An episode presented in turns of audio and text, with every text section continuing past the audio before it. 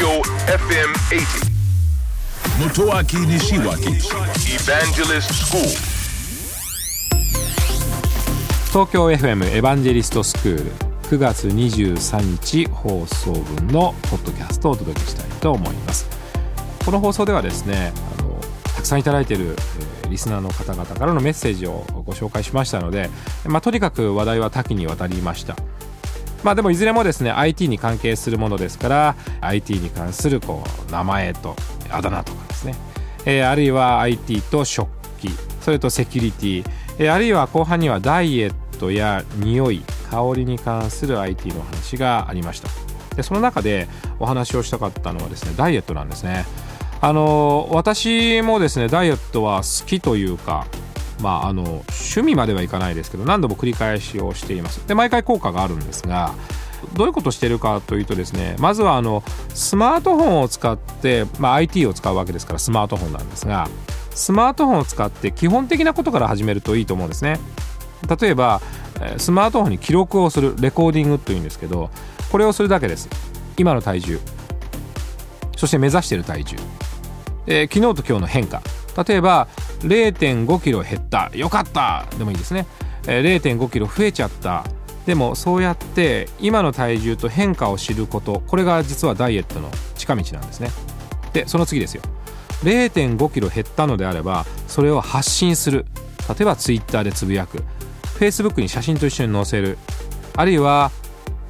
グラフを作ってそのグラフをツイッターで発信をする。インスタグラムに自分のウエストの様子を載せる。何でもいいんですけどやっぱり今の単純なソーシャルの機能だけでですね情報発信することができます。そうすると反応があるんですね。よかったねとかね。頑張ろうとか。またそれがモチベーションになるわけですから特にスマートフォンで新しいアプリを作ったり使ったり、まあ、あるいは特別なこう苦しくなるような運動をしなくてもですね基本的なことから始めてるだけでダイエットって必ず効果があるんですね。ですからそこから始めてください。そしてもう一つはですね、えーゲーム感覚で楽しくいくことですね、まあ、スマートフォンを使って体を動かすゲームもありますが他にもですねどれだけ歩いたかということを他の方と競う。例えば距離を競ってもいいですし時間を競っても構わないですね。こうするとやはり競争原理が働きますと燃えるわけですね。そして勝った負けたとですね、次は頑張ろうという気持ちになりますからそういった部分からあのダイエットを始めていただきたいと思っています、えースマートフォンにダイエットのアプリがないとかといって断念するのではなくて基本的な部分から、えーぜひ頑張っていただきたいと思います。東京 FM エヴァンジェリストスクールは毎週土曜日深夜12時30分から乃木坂46の若月由美さんと一緒にお届けをしております、えー皆さんからの質問にお答えしたり大変楽しくお届けをしております。ぜひオンエアの方も聞いてください。聞いてください。信じて立ち向かえ。